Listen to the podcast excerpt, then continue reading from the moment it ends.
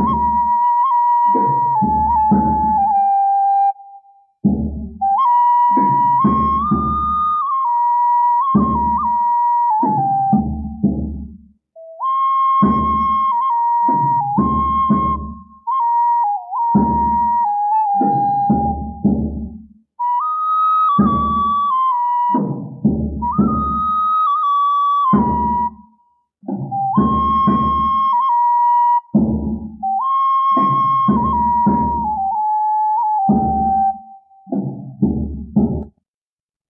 amigos de Radio Universidad. Tenemos el gusto de estar con ustedes de nuevo, esta vez para iniciar nuestro vistazo panorámico de los instrumentos musicales que hasta ahora conocemos de las épocas prehispánicas. Se ha dicho que el instrumento de cuerda era desconocido en América antes de 1519. En forma tan evolucionada como en Europa, seguramente será cierto esto.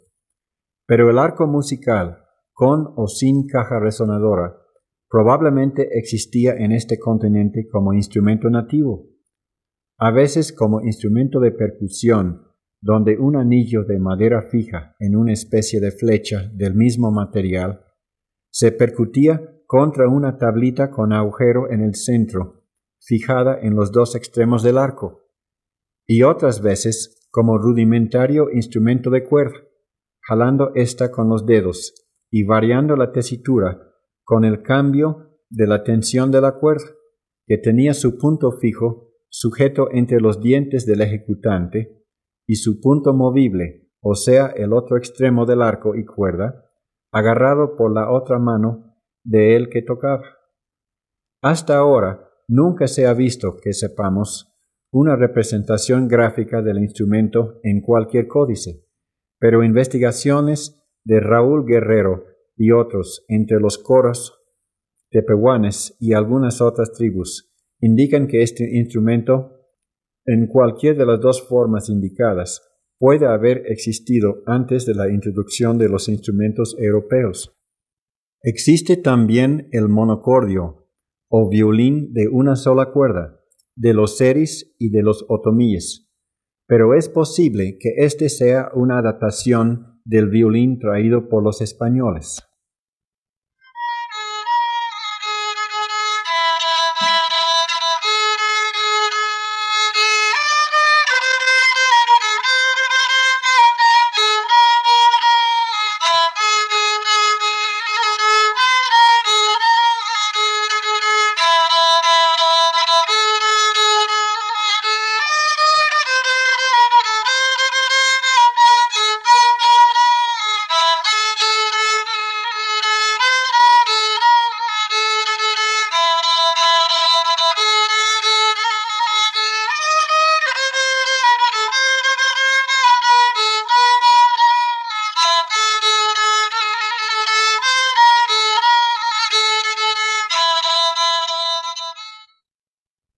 Antes de dejar este punto, queremos hacer una observación muy personal.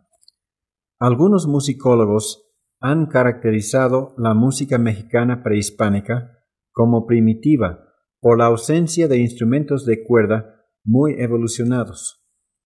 Sin embargo, antes de dar cabida a este criterio, hay que recordar un hecho interesante.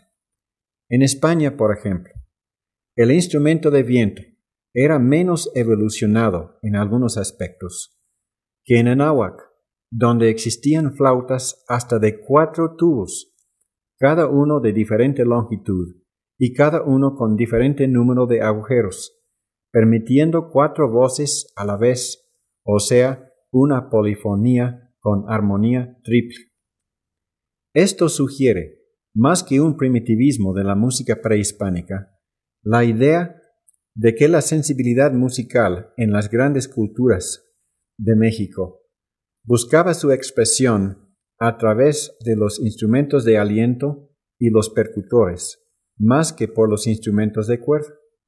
Los percutores, que probablemente tuvieron su origen en los albores de la civilización, imitando y reforzando los ritmos de los pies del hombre cuando bailaba, tienen un lugar sobresaliente en la música de nuestros antepasados. Entre los más interesantes hay el tuncul maya o teponaztli nahua, confeccionado con una sección de tronco de árbol de madera dura, como es el palo de rosa, el tepehuaje o la caoba. El trozo se enhueca desde uno de los costados longitudinales, mientras en el costado opuesto se cortaban dos lengüetas en forma de una H mayúscula, adelgazando una lengüeta más que la otra, para dar una nota musical distinta cuando se golpeara cada lengüeta. Este tambor se colocaba acostado longitudinalmente sobre el suelo o sobre algún sostén, según su tamaño, y se tocaba con palitos de madera forrados en su extremo con bolas de caucho natural. Algunos teponazlis pequeños se colgaban del cuello del tocador para poder utilizarlo mientras se bailaba o se marchaba para la guerra. Existen bastantes ejemplos de teponazlis prehispánicos todavía, algunos adornados con bellísimos tallados en relieve, como los de Malinalco, Estado de México, de diversas partes del estado de Tlaxcala, de Tepoztlán, estado de Morelos, y de Villajuárez, estado de Puebla.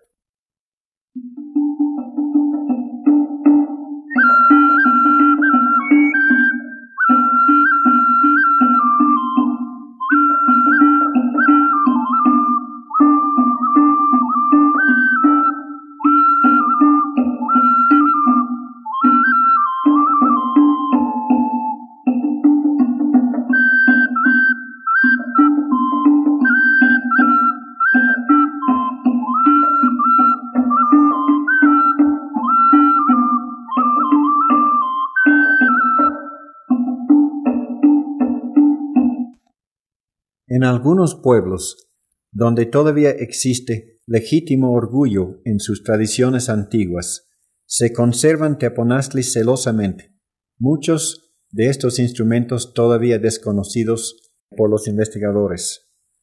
Cuando estuvimos en Tepoztlán, estado de Morelos, en 1948, nos costó dos meses para convencer a los tres encargados del hermoso teponazli con su tallado del dios Ometochtli, dos conejos, al grado de que nos permitieran ver el instrumento y fotografiarlo.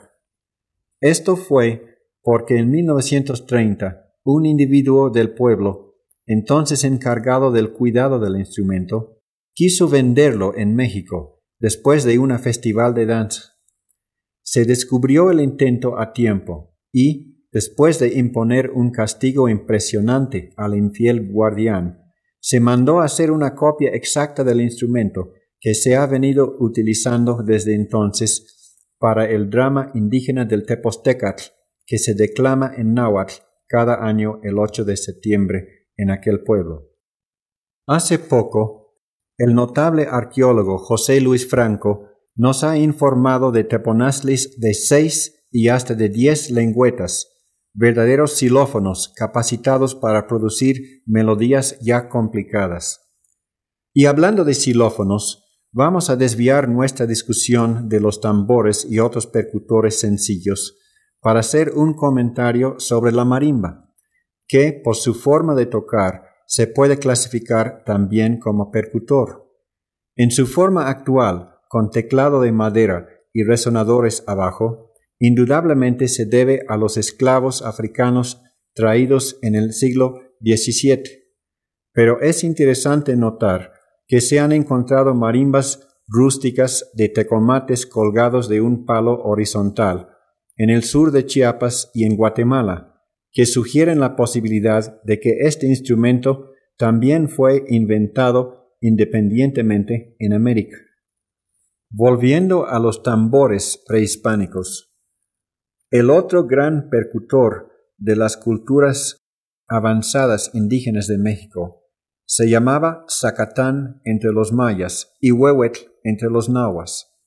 Era hecho también de una sección de tronco hueco, pero en este caso colocado para tocar verticalmente y con un parche de cuero cubriendo la parte superior, y patas talladas en la pared inferior del tambor.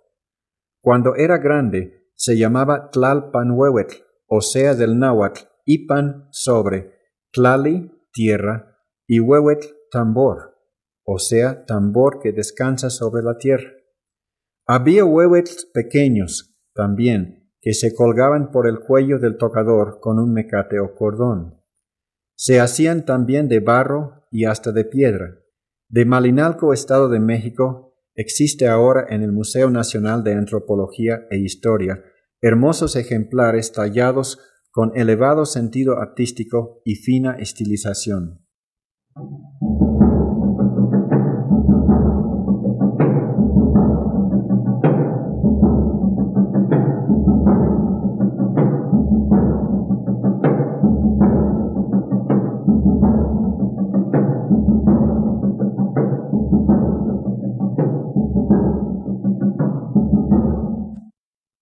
En el estado de Nayarit se han encontrado numerosos pequeños silbatos de barro de la época arcaica, anterior a la cultura náhuatl, confeccionados en forma de la figura de un hombre tocando un huehuetl.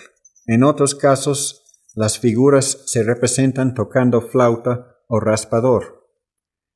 En el sur se usaba también el carapacho de tortuga como percutor algunas veces golpeando la parte superior, así produciendo un solo sonido, y otras veces golpeando las dos orillas de la parte inferior, que daba dos sonidos como el teponazli. Se usaba palitos de madera o a veces huesos de venado u otro animal como baquetas. En la próxima ilustración musical oiremos un trozo de danza de Chiapas, de indígenas mayas en la cual se toca un carapacho de tortuga, un tambor y una flauta.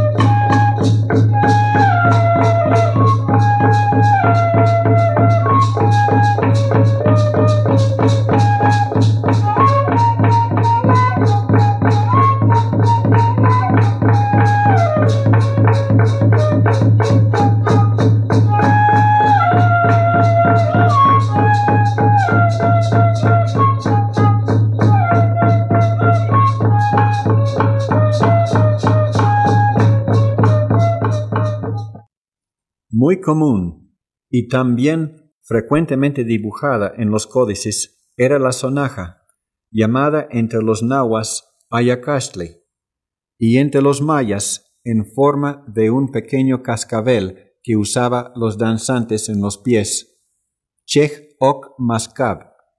Se confeccionaba la sonaja de bule de alguna planta, como el tecomate o el sacual, con semillas adentro o de barro, con pelotitas de barro o piedritas adentro. Y como en las danzas indígenas de hoy, las llevaban los danzantes para adornar sus ritmos de los bailes.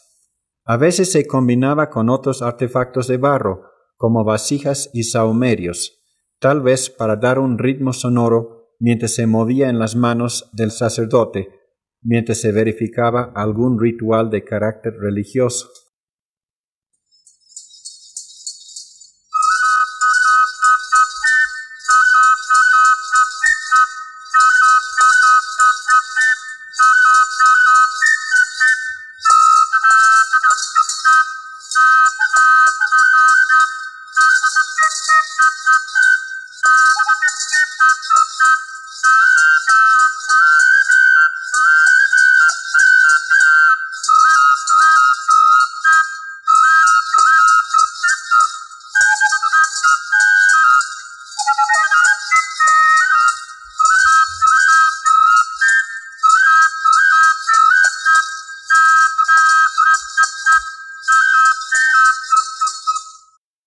También el raspador de hueso, barro, piedra o madera daba otro matiz rítmico a la música prehispánica.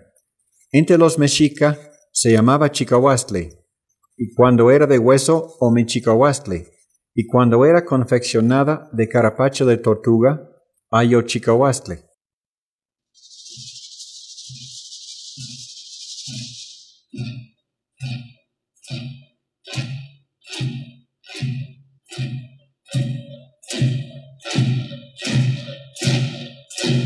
you.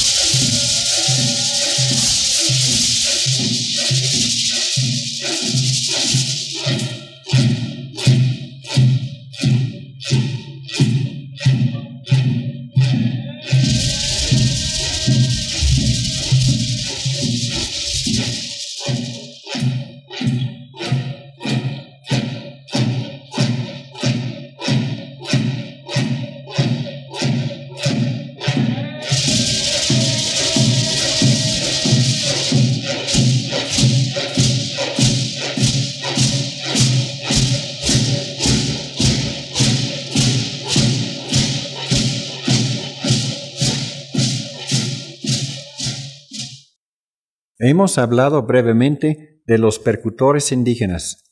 En la próxima hablaremos del más interesante de los instrumentos, la flauta, con su variante, la ocarina, y sus antecesores, los silbatos. Estas dos pláticas representarán un inventario somero de los instrumentos que se usaban antes de la conquista. En pláticas posteriores queremos darle vida a este inventario con algunas citas de las impresiones de los cronistas del siglo XVI sobre la música indígena que oyeron, y con una valorización nuestra sobre algunos aspectos de esta música.